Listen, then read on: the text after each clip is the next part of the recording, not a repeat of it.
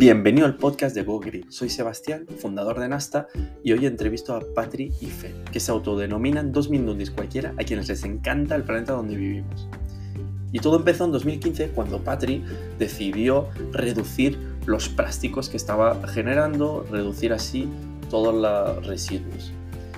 Y poco a poco se fue convirtiendo en una iniciativa cada vez más conocida hasta ser a día de hoy una asociación llamada Vivir sin Plástico, donde imparten charlas, comunican en los diferentes medios sociales sobre cómo reducir en general los residuos viviendo de forma más sostenible. Un episodio que seguro te va a interesar. Hola Patri, hola Fer, encantados de teneros en Go Green. ¿Cómo estáis? Hola, muchas gracias por recibirnos. Hola, por aquí, muy bien. Gracias, Sebas. Pues em, la verdad es que tenía ganas de hacer esta entrevista con vosotros, que habéis eh, lanzado esta iniciativa de vivir sin plástico y de poder entrar más ¿no? en cómo, cómo es el primero como personas, ¿no? el haber dado el paso de reducir el uso de plástico y en general de de cómo tratar los residuos para minimizarlos, ¿no? Y luego más allá de lo que habéis hecho, de cómo lo habéis expandido y habéis... Eh, lo que habéis hecho con Vivir sin Plástico en general. Entonces, pues nada, si queréis primero pues presentaros quién es Patri y quién es Fer. Bueno, pues yo soy de Córdoba y bueno, nos conocimos en, en Madrid. Éramos pareja cuando empezamos y generábamos así mucha basura y era como que nos sentíamos mal, ¿no? Porque nosotros digamos que en nuestra familia respectiva siempre hemos sido como las ovejas verdes, siempre, bueno, reciclábamos y tal. Pero bueno, yo el hecho de llegar al supermercado y empezar a quitar envases, ¿no? Pues me, sentaba mal, pero pensaba que bueno, que era culpa de los supermercados por envasar tanto que yo no le podía hacer nada, ¿no? Y entonces le propuse hacer eso de intentar empezar a intentar vivir sin plástico, vi artículos y vídeos de otra gente que lo hacía en Estados Unidos, no encontré a nadie que lo hiciese en España y dije, pues si se puede en Estados Unidos, que es como la, cuna de la cultura de usar y se tiene que poder en España, ¿no? Que tenemos menos basura en general. Entonces lo propuse hacer y bueno, así empezamos. Sí, pero vamos, que somos dos personas corrientes. Cuando preguntas quiénes somos, yo siempre digo lo mismo, digo que somos en mi caso, un Mindunde cualquiera, cualquier ciudadano normal, que, vamos, tampoco tenemos estudios de medio ambiente ni nada parecido, sencillamente que siempre hemos estado un poco preocupados por la naturaleza, más que nada porque no amamos y nos gusta salir a, la montaña, a las playas y disfrutar de ella y cuando ves lo que está ocurriendo, pues te lleva a hacer algunas cosas, aunque sea a nivel individual. ¿Y cuál, fue un poco el, el clic de decir, ostras, voy a reducir mis residuos y voy a empezar a ver quiénes lo hacen. Cuando, dices eso, hubo un clic, hubo un momento de decir, quiero cambiar porque viste algo que no te gustó. Yo llevaba mucho tiempo dándole vuelta. O sea, a mí yo empiezo a rumiar, ahí a rumiar, a rumiar. A lo mejor el clic fue ver precisamente que, era posible, que había gente que no, que no generaba basura, ¿no? En concreto eso, Bea Johnson estaba en California, creo, y, y nada, enseñaba la basura de un año de cuatro personas y era como, se se puede, ¿no? Pero mm, o sea, mi idea no era llegar hasta ese punto, ni mucho menos era intentar y buscar alternativas, ¿no? Porque también lo veía como divertido. Y el clic fue, yo creo que eso, ve gente que... que, que ¿Y, ¿Y, cómo fue? ¿Cómo es? es decir, ¿era una foto de la basura de cuatro personas durante un año que viste? Era un tarrito así, muy pequeñito, era creo que medio litro, un, tarrito de medio litro, eh, la basura de cuatro personas y un perro en un año. Y luego también vi otra de, ya empecé a buscar, obsesionada, con Lauren Singer, que es una de Estados Unidos también, de Nueva York, que también tenía medio litro, pero esa era a lo mejor cinco años o así. Lo que pasa es que ya reciclaba, luego ya empiezas a investigar y dices, ya es otra cosa, ¿no? Pero es simplemente el hecho de que una persona pueda hacerlo, me hizo decir, yo también quiero intentarlo, me dio envidia. Esa es la palabra, me dio envidia, yo quería ser ella.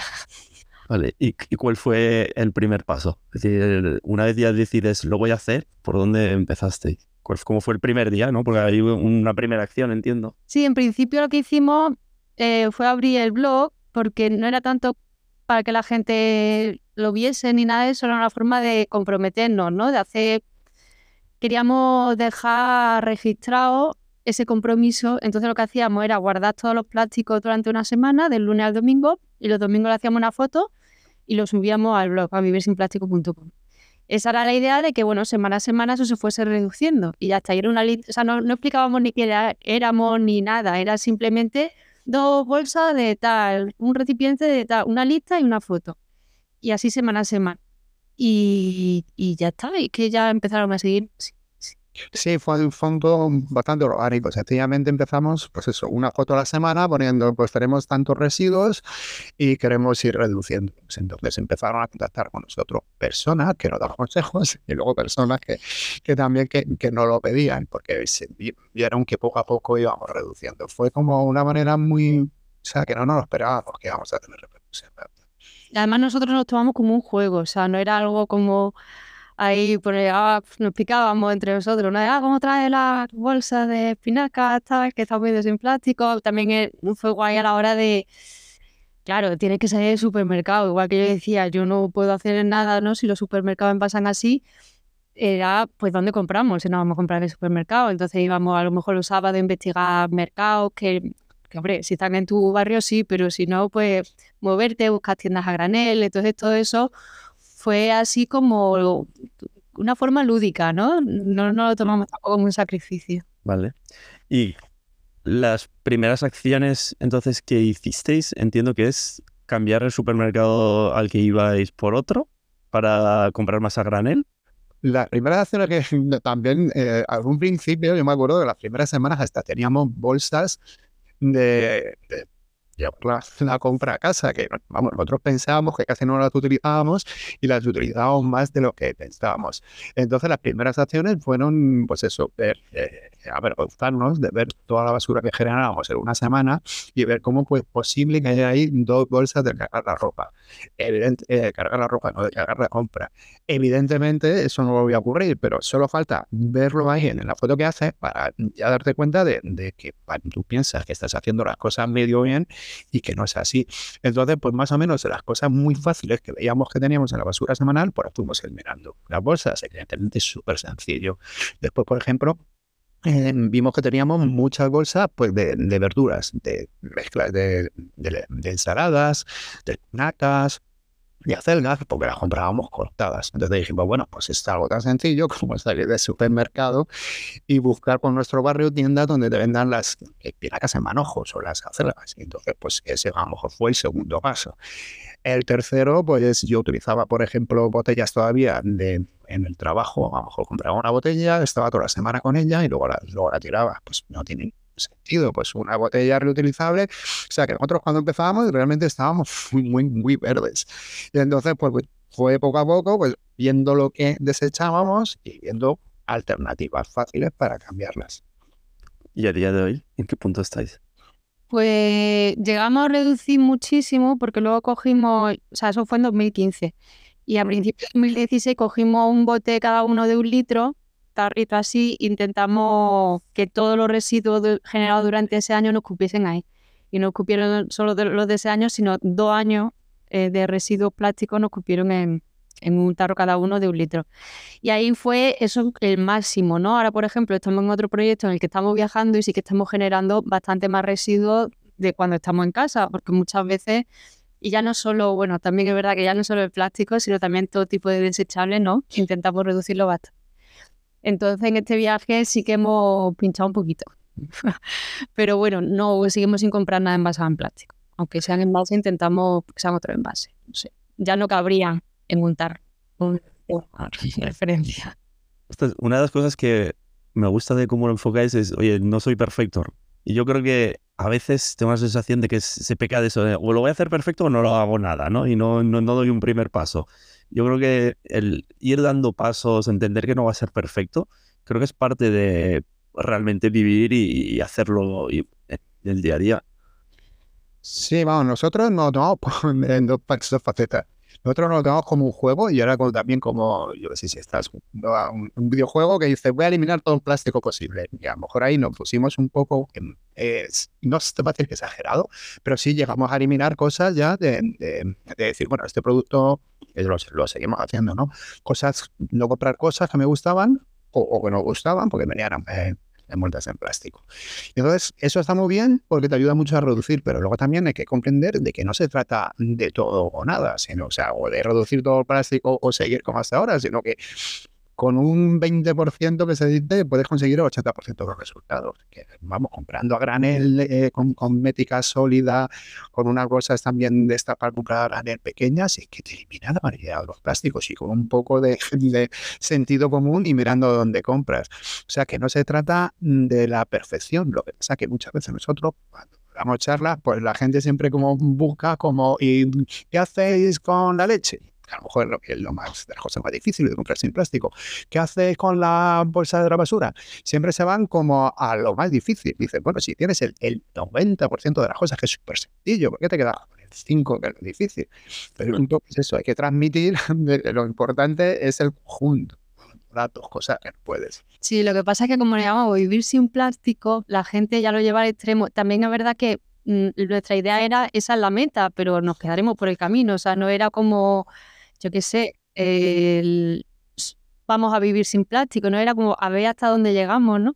Entonces sí que la gente pues por eso se confunde. Lo primero es, tus gafas son de plástico y ya tienes que explicar todo el rollo, porque aunque tú lo expliques mucho en tu web, en tus redes sociales y todo el rollo, pues la gente se queda mirando el título, ¿no? Entonces mucha gente no le va un poquito más allá.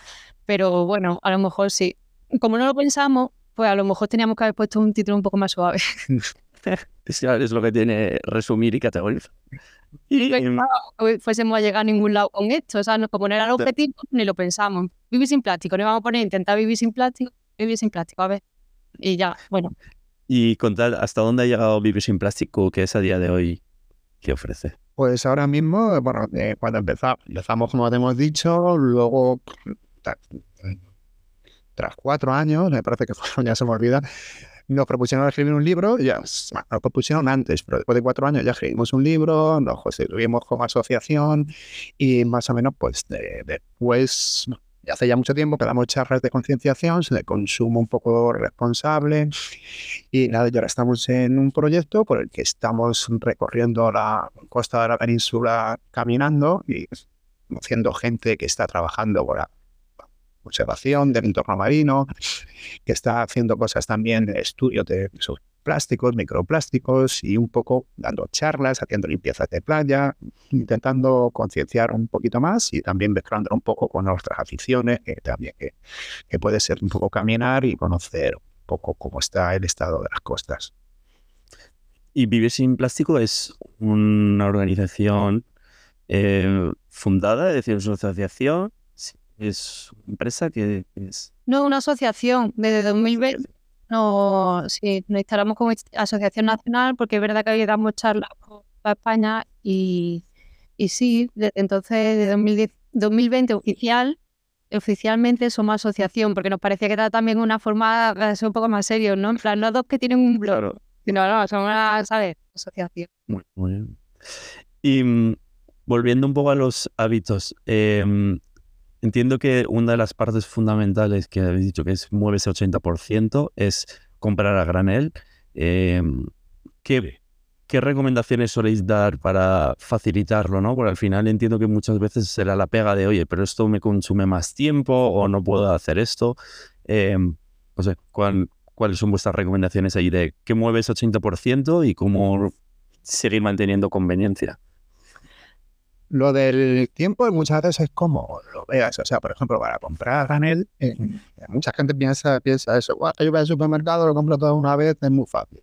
puede ser, depende de lo que el concepto que tú tengas de fácil. De esta forma, hay supermercados que también ya te dan la opción de algunas cosas comprar a granel. Pero tú cuando vas a comprar una, si tienes una tienda a granel más o menos cercana, aunque sea media hora, tampoco tardas tanto y no te hace falta ir a comprar granel todas las semanas, si quieras, si los productos secos. Puedes ir a comprar granel una vez al mes y te llevas pues legumbre, frutos secos, pasta, te puedes llevar casi todo y que no te lleva tanto tiempo. O sea, yo creo que es un poco más de actitud, de decir, mira, yo quiero hacer esto y, voy a por ello y voy a cambiar un poco el chip de que estoy acostumbrado a mí también me pasaba, te has acostumbrado a comprar en un sitio y te cuesta bastante dejar ese sitio para ir a otro, porque no, no sé, porque somos cómodos, la cabeza no quiere plantearse nuevas cosas.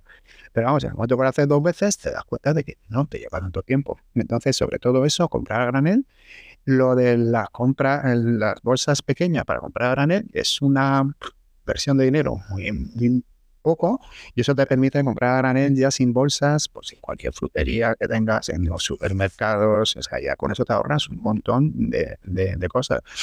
Luego, eh, el tema, por ejemplo, de, de la limpieza del hogar, pues eh, hay también sitios donde lo puedes comprar a granel, o si no también, cada vez por suerte hay más marcas que te venden los productos concentrados, que tú mm, compras una pastillita, llegas a casa, lo mezclas y tienes un, pues, un limpiador, que no que te abulta cuando vas a la compra, pues una pastilla pequeña de, yo qué sé, de 5 centímetros por 2, que no es nada. O sea, que eso es, son cosas que están ahí, pero que muchas veces no has investigado. Entonces, pues es un poco mirar que hay otras posibilidades más allá de las compras que tú estás habituado a hacer.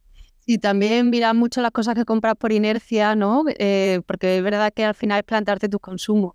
Entonces muchas veces empiezas a mirar y dices, pues realmente necesito mm, de estas de papel. Aquí estamos en una casa que no es nuestra. ¿El papel de cocina o necesito servilletas de papel, ¿no? Son cosas desechables que a lo mejor utilizas por inercia, pero no te cuesta ningún trabajo pues tener una de tela, ¿no? Y en la lavadora semanal echarla, ¿no? Que muchas veces no es que va a gastar más agua, es no pones una lavadora de servilletas, ¿no? Pero sí, darte cuenta, yo creo que lo importante es empezar a replantearte qué es lo que realmente necesitas y, y lo que no. Y yo creo que una liberación es darte cuenta de que no necesitas tantas cosas como, como compras, ¿no? Normalmente. Y por lo que entiendo que vais más allá de los plásticos, sino en general de los residuos, eh, de, de reducir al máximo cualquier tipo de residuo.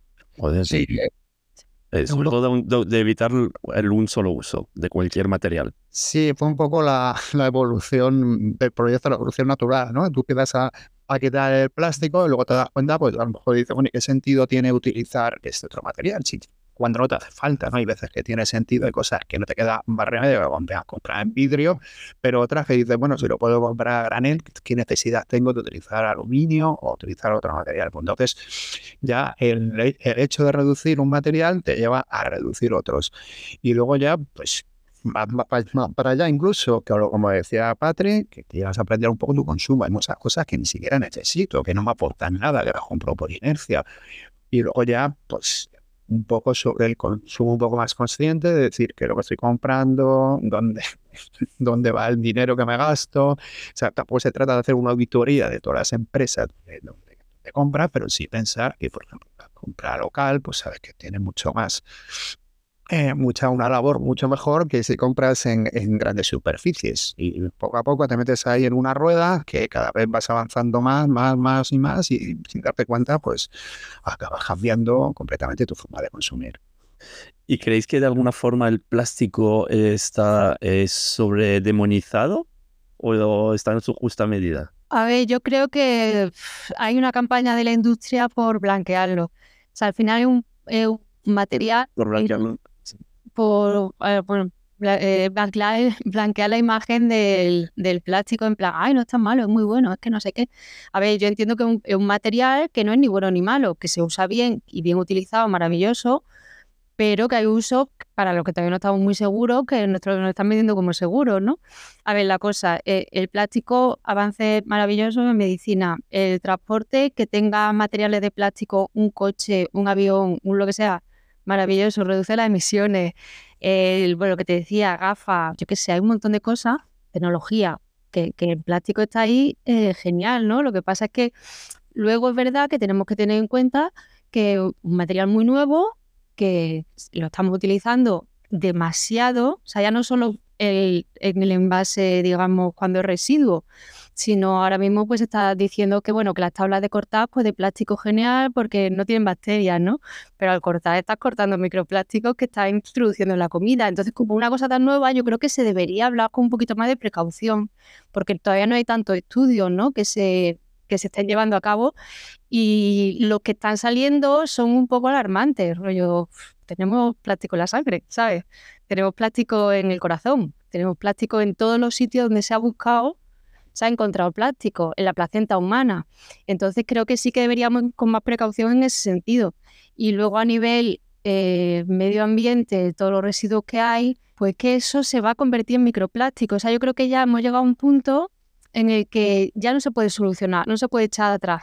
Pero sí que deberíamos frenar, ¿no? Decir, ya que hay tanto en el océano que no puedes quitar, ya que hay plástico en el aire, ya que hay plásticos en el agua que estamos bebiendo, tanto mineral como, o sea, tanto en botella como de grifo, vamos a intentar que eso no vaya más. Porque aunque no tenemos la evidencia científica todavía, no hay los estudios suficientes que digan que eso es inocuo, ¿no? Que a lo mejor no pasa nada, pero no lo sabemos. Entonces yo creo que la idea es ir frenando un poco, sin miedo, sin, sin tal, pero también hay gente que te encuentra un mensaje de, va, eso no pasa nada. Y tú dices, espérate, ¿no? Que no, que estudialo primero antes de decir esas cosas, ¿no? Sí, lo que está claro es que para muchos casos no hay necesidad de utilizarlo. Cuando hay necesidad, eso ya te digo, que hay campos que, que el plástico, gracias al plástico han evolucionado mucho, ¿no? También a nivel ecológico, o sea, que haya, yo qué sé, que se aligeren los... O sea, al final el plástico, si es, vamos, se dice, y es verdad que es un material muy democrático. Porque antes de su existencia, pues había ciertos objetos que solamente tenían acceso una parte de la población a ellos, porque eran caros. El plástico, pues esos objetos han llegado a la mayoría. Lo que pasa, claro, que eso, al ser tan barato, ahora no le damos importancia. Ya no solamente son los envases desechables. Muchas veces a la playa, ves flotadores, hamacas, eh, o sea, como ya todo es tan barato, una palabra se da tan poca importancia que ya pasa la play y lo, tiras. Cuando acaba vas una semana y luego lo tiras por ahí. ¿Por qué? Porque pues, no te compensa guardarlo por lo barato que es. Y ese es un poco el concepto también que tenemos que cambiar. Que está muy bien en plástico para ciertas cosas, pero que darle las gracias y vamos a cuidarlo, vamos a tratarlo como si fuese un material maravilloso. Es como si fuese muy caro. No, no, El problema es que es muy barato o sea, el, problema y lo bueno, que lo que empezó siendo bueno, mm. es ahora te encuentras los juguetes de los niños tirados en la playa porque cuestan un euro. Y dices, vale, o sea, si es maravilloso que cueste un euro, pero si eso va a significar que los va a dejar tirados en la playa, pues a lo mejor o tendrían que ser más caros o de otro material. O sea, material está muy bien que sea de plástico para los niños, maravilloso. Está muy bien que sea barato para que sea accesible, pero que eso no signifique que, que no, me desentienda de ello, porque entonces ahí está el problema, claro. Sí, sí, sí, totalmente. ¿Y a vosotros de dónde os viene un poco la inspiración para seguir haciendo, seguir viendo prácticas? Es ¿tenéis como unos sitios referentes que os inspiran o es más vuestra práctica diaria la que luego os inspira para luego compartir a otros? Yo creo que es más la, práctica diaria, o sea, siempre es el eh, referente, ah, yo a mí que me salga ahora mismo no, no me sale, si, ni nada, pues, a, mí, a mí no me sale ninguno, pero más o menos siempre viendo las noticias, viendo cómo evoluciona un poco todo y, viendo también, a mí me gusta mucho observar a la gente cómo, cómo compra, cómo reacciona, cómo cuando, comentas algo con gente totalmente ajena, como lo que piensa, a mí eso es lo que me y lo hace pensar. ¿eh? Mm, a mí, por ejemplo, es que soy referentes, por ejemplo, Rob Greenfield es un activista estadounidense que, me gusta mucho lo que hace porque me gusta cómo lo plantea y cómo lo visibiliza y me gustan mucho sus reflexiones. Em, hizo, en cuanto al tema de la basura, el experimento de mm, consumir como el estadounidense medio durante un mes y en vez de tirarlo a la basura lo que encontraba, pues colgárselo encima y darse un paseo por, por Estados Unidos con todo, o sea, por su ciudad, Nueva York, eh, con toda la basura colgada, ¿no? Y le iba entrevistando a la gente, en plan, mira, esto todo, ¿sabes? Estoy consumiendo como un estadounidense medio, ¿no? Y, me gusta cómo lo genera. Nosotros no somos tan dicharacheros como para hacer una cosa así, pero me, me gusta eh, la forma que tiene de darle a las cosas. Luego, por ejemplo, Mariana Matija también me gusta mucho eh, las reflexiones que hace, porque al final es una forma de cambiar los hábitos, pero eso también conlleva el cambiar tu percepción sobre el mundo, sobre tu, conexión con la naturaleza, el por qué hacer las cosas, ¿no?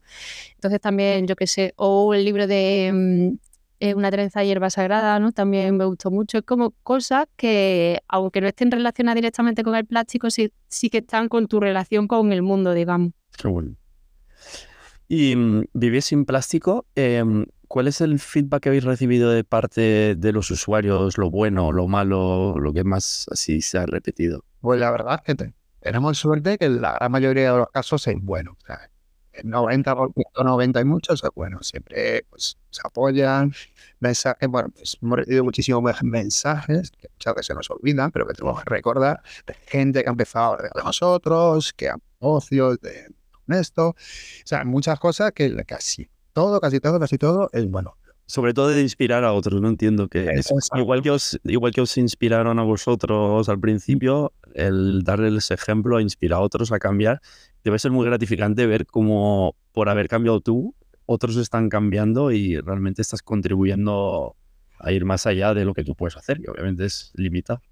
Claro, porque tú a lo mejor tú escribes, es que claro, comunicarte a través de internet también es como muy solitario, ¿no? Tú vas ahí escribiendo nosotros nuestras listas de basura y eso, pero cuando te mandan un email con la foto delante y el después de los residuos, con los cambios que han hecho, o cuando ya te encuentras en persona, ¿no? Y te dicen, joder, pues abrí este negocio gracias a vosotros, ¿qué tal? O he abierto una asociación, o hacemos tal ahí ya sí que te emociona más porque lo, lo ves, ¿no? ¿sabes? Como, y en este viaje, pues sí que estamos coincidiendo con personas que cara a cara, que otro rollo, y, es muy bonito, ¿no? Te tengo un subidón, decir, eh, Porque estáis en un viaje ahora mismo, otras personas. No, vamos caminando nosotros dos solos. Empezamos el 8 de junio en Irún y nuestra intención es recorrer toda la península ibérica caminando por la costa, ¿no? Por gente, por eso, que esté trabajando por el océano. Entonces, bueno, escriben en plan, ¿cuándo llegáis a Vigo? Pues quiero conoceros. Pues cuando lleguemos a Vigo, pues te avisa, ¿sabes? O en no sé dónde, pues venga que os enseño, no sé, nos enseñan zonas que eh, son preocupantes especialmente por la contaminación o que hay algún problema en concreto, o al revés, zonas muy bonitas, que no habéis visto tal, venga, pues os llevo y os lo enseño, tal. Entonces, en ese sentido, mucha gente nos está contactando a, través de redes para enseñarnos cosas y mucha gente, pues sí, pues, ah, pues iba hace muchos años, yo empecé a aceptar vosotros, o ay, me dio el libro para que me lo firméis, no sé, muy bonito. Y la parte menos bonita, ¿cuál es el... Sí, la parte menos bonita también existe, pero es, es verdad que es suerte, pero cada vez que nos eh, me, me metido el plástico, más que nada, no, no por, por que no tiene mucho sentido producir como se produce, pues a veces nos ha mandado mensajes gente que trabaja en la industria, de que ojalá te quedes sin trabajo tú, no sé qué, o sea que por un lado es entendible, lo que no es entendible es la forma en que mandan el mensaje, un poco agresivo. Hace, por ejemplo, estamos aquí en Galicia, con el tema de la cría de los, de los mejillones, pues hay muchos residuos que son unos palillos de, de las bateas de los mejillones que, que al sacar, a sacarlo se rompen y las playas pues están llenas de esos residuos. Y también ponemos esto en redes diciendo qué curioso, qué, pasa, qué, qué vaina que pase esto, qué soluciones se os ocurren. Y ya, claro, meterte con un negocio en particular o con la fuente de pesca, pues mucha gente también se siente como ofendida, pues como si estuviese metiendo con ello. No es eso. Estamos hablando de que hay un problema y que hay que buscar una solución. No tenemos nada, o sea, no estamos diciendo nada en contra de nadie, ni siquiera en contra de la industria. Pero bueno, son yo tomar de una forma.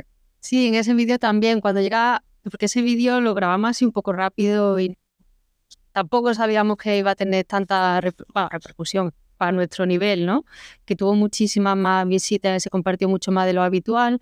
Entonces, pues también llegaba gente de, sí, puede que está hecho tu, tu, tu chubaquero, ¿no? Que tenía puesto, pues es de, de, claro, es de plástico y no sé qué, y es como, sí, pero que tú lo explicas, ¿sabes? Entonces llega gente que tienes que estar otra vez explicándole todo el discurso de que, bueno, al final el plástico desechable, no sé qué, no sé cuánto, y sí que ahí nos llegaron muchas críticas. Pero bueno, en general la mayoría son buenas. Y luego también dentro del sector así sostenible y tal, pues que bueno, que ¿cómo vamos a hablar de plástico si está el cambio climático? ¿O cómo vamos a hablar de plástico si está el veganismo? O sea, siempre es como hay problemas más grandes, ¿no? Pero yo creo que todos los problemas, o sea, tenemos muchos problemas, hay que abordarlos todos, pero no podemos abordarlos todos. Pues vosotros os centráis en entonces nosotros nos centramos en esto. Bueno, el uno. Pero los residuos son muchos.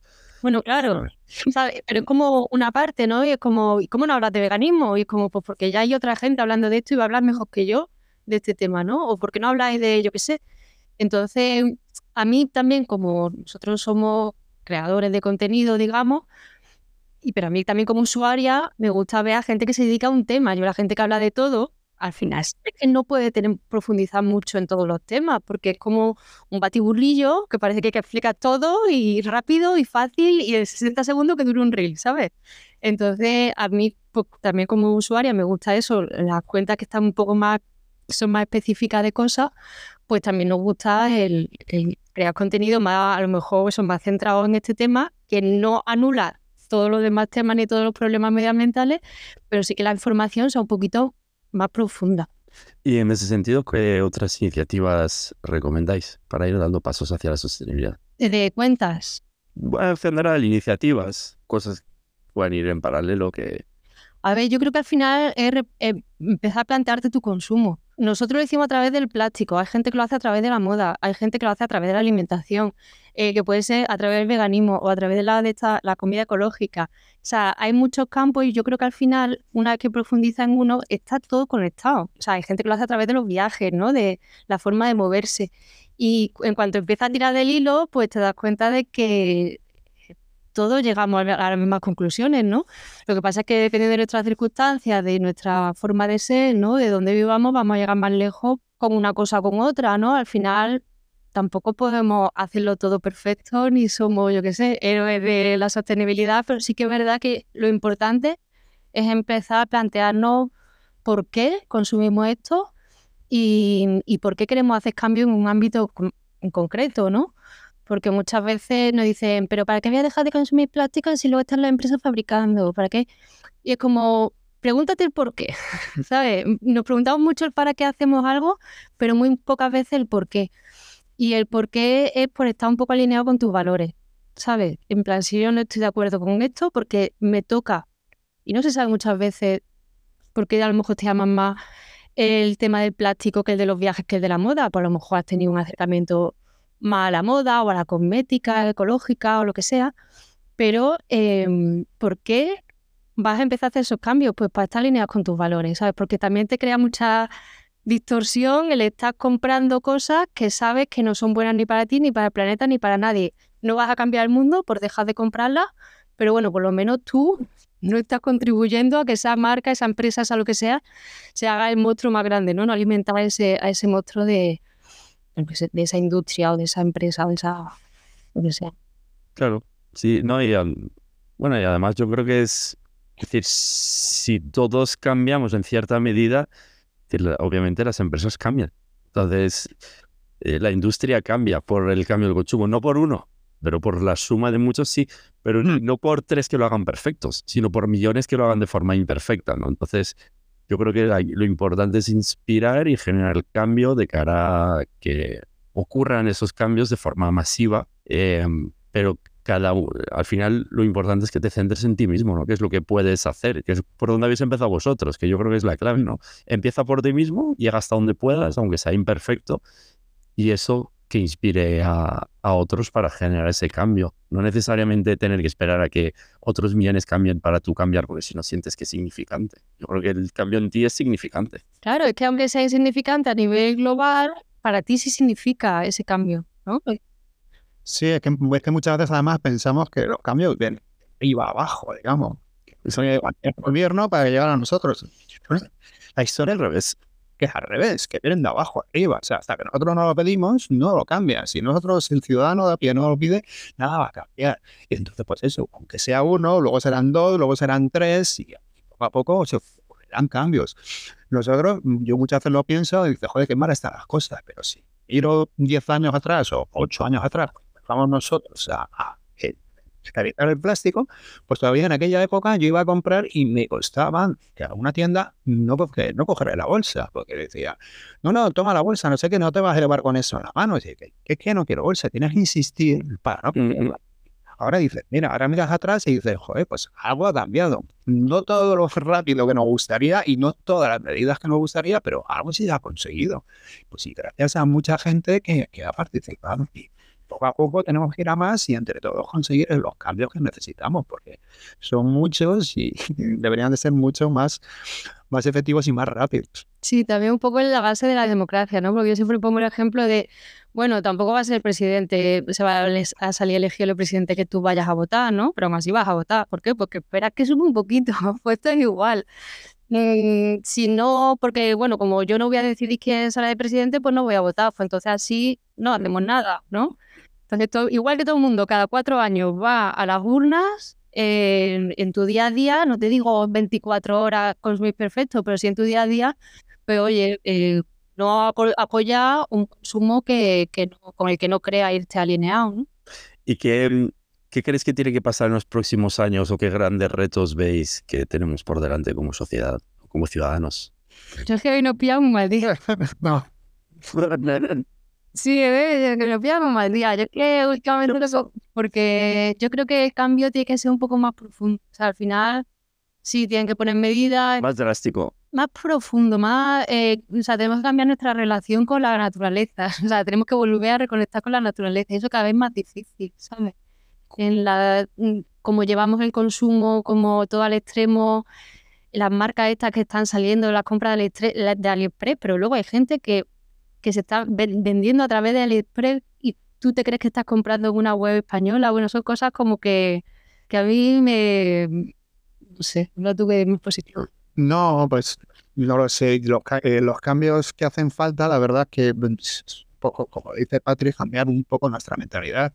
Y muchas veces es algo tan sencillo, también lo que has dicho tú, muchas veces con cada compra estamos votando, estamos votando el mundo que queremos ver, que es una, a lo mejor ya está muy redicho esto, pero es verdad que no es lo mismo si tú compras, apoyas a, una tienda de tu barrio que conoces al, tendero, que sabes que ese dinero lo va a invertir en otra tienda, a lo mejor a otras cosas, que si estás apoyando pues industria, mega industria, compras un- en sitios que sabes que muchas veces a los trabajadores los, los explotan, pues dices, pues al final estamos apoyando justo todo lo contrario que no queremos. Entonces muchas veces sencillamente es plantearte eso, ¿dónde me gasto el dinero? ¿Qué estoy haciendo con él? Ese dinero que a mí me gusta que me, paguen bien por mi trabajo, pero luego con nuestro dinero estamos haciendo lo contrario, estamos haciendo que paguen y, y que, que, que mal y muchas personas estén en unos trabajos porque no se sienten a gusto. Un poco, pues yo creo que también un poco pensar eso. Y también volver a ser comunidad, porque lo que dicen Fer de comprarle al de abajo, al tendero, a la, yo que sé, a la frutería, lo que sea, ¿no? Es una forma de, cuidarnos entre nosotros, porque si al final todos lo compramos a Amazon, ¿quién es Amazon? ¿Quién es, qué es esa? No, no es nada, o sea, es como una entidad muy grande, pero yo creo que tenemos que volver eso a ser comunidad, volver a ayudarnos, volver a apoyarnos entre nosotros, ¿no? Y que haya unos lazos vecinales más fuertes, ¿no? Más de eh, hoy por ti, mañana por mí, pero que también estamos como un di- individualismo, que también lo entiendo, porque yo que sé, las ciudades cada vez son más grandes, cada vez más difíciles, y todo eso es verdad, pero que tenemos que volver a, yo que sé, a conectar con personal. Sí, bueno, pero al final la ciudad, tus barrios, fue Claro, vamos- local, común. Sí. Sí, vamos, yo qué sé, pues arreglar los pantalones ahí que nos lo arreglaba la costurera, intentábamos ahí dentro del barrio también, y es guay, porque luego al final, Incluso del, del claro, vecindario.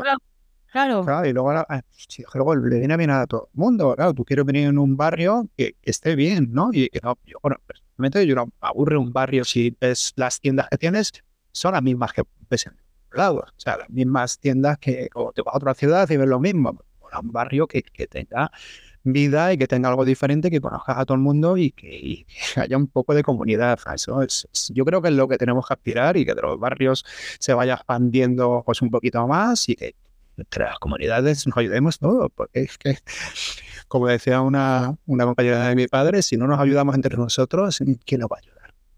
Bien, Y para terminar, la pregunta que hago a todos los invitados es, eh, ¿qué habéis cambiado en los últimos años? Es decir, obviamente está muy claro, ¿no? El caso del plástico, pero más allá de eso, para ser más sostenibles.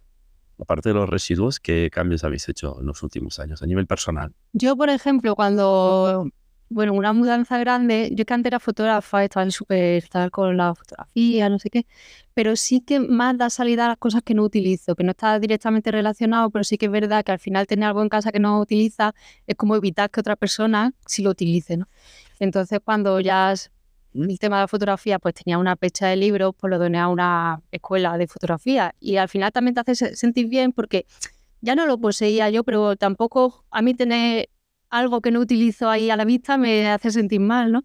Entonces ahora pensar que hay mucha gente, como hay alumnos y van rotando, mucha gente va viendo esos libros, pues, pues sí, me hace sentir bien, ¿no? O luego también estuvimos haciendo compost, ¿no? Que bueno, también está relacionado con los residuos, pero mm, también la basura orgánica, el ver cómo se convierte en abono, también es una cosa como muy mágica, ¿no? El, el ver cómo aquí, esto antes llena de basura y de repente huele a tierra mojada, como ¿sabes? Eso para mucho. Y bueno, este viaje también. Sí, más o menos yo creo que, que el cambio poco a poco, mm, yo, bueno, los dos. Ha habido mucho de la forma de transportarte, que vamos, que normalmente no, no tenemos coche, pero tampoco tenemos nada en contra de los coches, pero o vicio andando en transporte público, eso ya hace ya mucho, la forma en la, en la- en la que, en la que compras. Pero yo creo que el, el cambio es eso, sobre todo en la mentalidad. A mí lo que más me cuesta este- en todos los cambios, digamos, hacia una forma de com- compra más sostenible la ropa. La ropa siempre ha sido algo que me ha costado muchísimo y últimamente ya me estoy también forzando, ya casi lo estoy consiguiendo, pero es verdad que, que es lo que más me ha costado. ¿Pero ¿Te ha costado en qué sentido? ¿En co- comprar menos? En- ¿O en darle segunda vida? O... Yo comprar siempre he comprado poco. Lo que pasa me cuesta, por ejemplo, en comprar de segunda mano, que no sé, yo soy de las personas que no me gusta mucho tener una tienda. Para comprar de segunda mano tienes que tener mucha paciencia y yo para eso no valgo. O encontrar tiendas de, de ropa ecológica, por así decirlo, que, que puedas ir y probarte las cosas. Pues yo soy Sanza y me gusta probarme más o menos lo que te voy a comprar y nunca entraba a ese tipo de tiendas. Al final, bueno, pues he optado por la opción de, de internet, comprarlo vía web y, y- y- ya está. Y ya, ya voy a tiendas un poco que venden ropa sostenible. Pero a mí ha sido el paso de todo lo que he caminado hacia una vida más sostenible que más me ha costado. Sí, la segunda mano es difícil. ¿Y segunda mano online? Yo sí, o sea, sí he comprado algo muy poco. Bikini, ya está. Pero me parece que también un poco peligroso, porque mm, hay webs que lo que están promoviendo es como, bueno, compra, no pasa nada, porque, bueno, como de segunda mano, tal, pues como que ya no pasa nada. Yo, por ejemplo, el caso concreto de mi hermana, que siempre ha comprado mucha ropa y tal, pues ahora estoy haciendo lo mismo de segunda mano. Entonces, mm, yo a veces voy a su casa y me da, ¿quieres ropa tal? Y como guay, o sea, yo mientras me yo bien, sé que me, me quita de un jaleo. O sea, si necesito un jersey me lo regala mi hermana, ¿qué más quiero? Pero tiene más ropa de la que, de la que se pone, ¿no? Y luego eh, alguna con etiqueta. Y luego fui un día a su casa y tenía como bolsas y bolsas y bolsas a dar reciclar. ¿Por qué? Porque había, se había pasado comprando por, por plataformas de segunda mano. eh, luego volví a ponerlo, eh, subirlo en la plataforma, pues a lo mejor no merecía la pena porque había comprado por dos euros. Y al final, si no cambiamos la forma de consumir, o sea, el, realmente el por qué lo hacemos, al final es que estamos en las mismas un poco, ¿no? Eh, tener bolsa y bolsa de ropa de segunda mano para regalar o para donar, que sabemos ya que a dónde acaba eso, pues tampoco. Entonces yo prefiero ver algo y probármelo y saber que estoy bien, sabes que voy a quedar antes de comprar algo. muchos años. O no, pues si no tal, pues lo vuelvo a ver. Sí, el otro día hablaba con eh, Raúl de Codicta, que nos decía que, mm, bueno, primero el 30% de las prendas no se llegan a utilizar nunca y que la vida media de una prenda es de cuatro usos. Entonces, el- está claro que yo creo que la clave, más allá de muchas otras cosas, es oye, darle uso, ¿no? Y es muy parecida al- a la parte también de, de los residuos. Y eso al final re- hay, es decir, el, el un solo uso o el muy pocos usos es lo que realmente está generando una sobreproducción. Claro, pero también la ropa ahora la hacen para que tengamos poco uso, porque son materiales muy malos y en realidad es verdad que la lavas cuatro veces y se te queda ahí, ¿sabes? Un poco... Fast fashion. Cuatro usos es que yo No, no, yo también. necesitaba Acuérdate. una cosa. Y pues eso, es que, por ejemplo, de una de estas de segunda mano te ha puesto barata, luego llega y no te convence, pero tampoco te parece tan mal como para devolverlo, se te queda ahí en medio, medio atragantado y al final eso es un poco... Oye, pues eh, ha sido un placer hablar con vosotros, conocer más de, pues de, de vuestra vida, de, de la asociación que, de Vivir Sin Plástico, de lo que es el mensaje que estáis transmitiendo. No sé si tenéis unas últimas palabras o algo que queráis añadir. Sí, yo diría lo que siempre repetimos, que al final, a ver, si piensas en vivir sin plástico, consumo responsable o lo que sea, se te hace un mundo.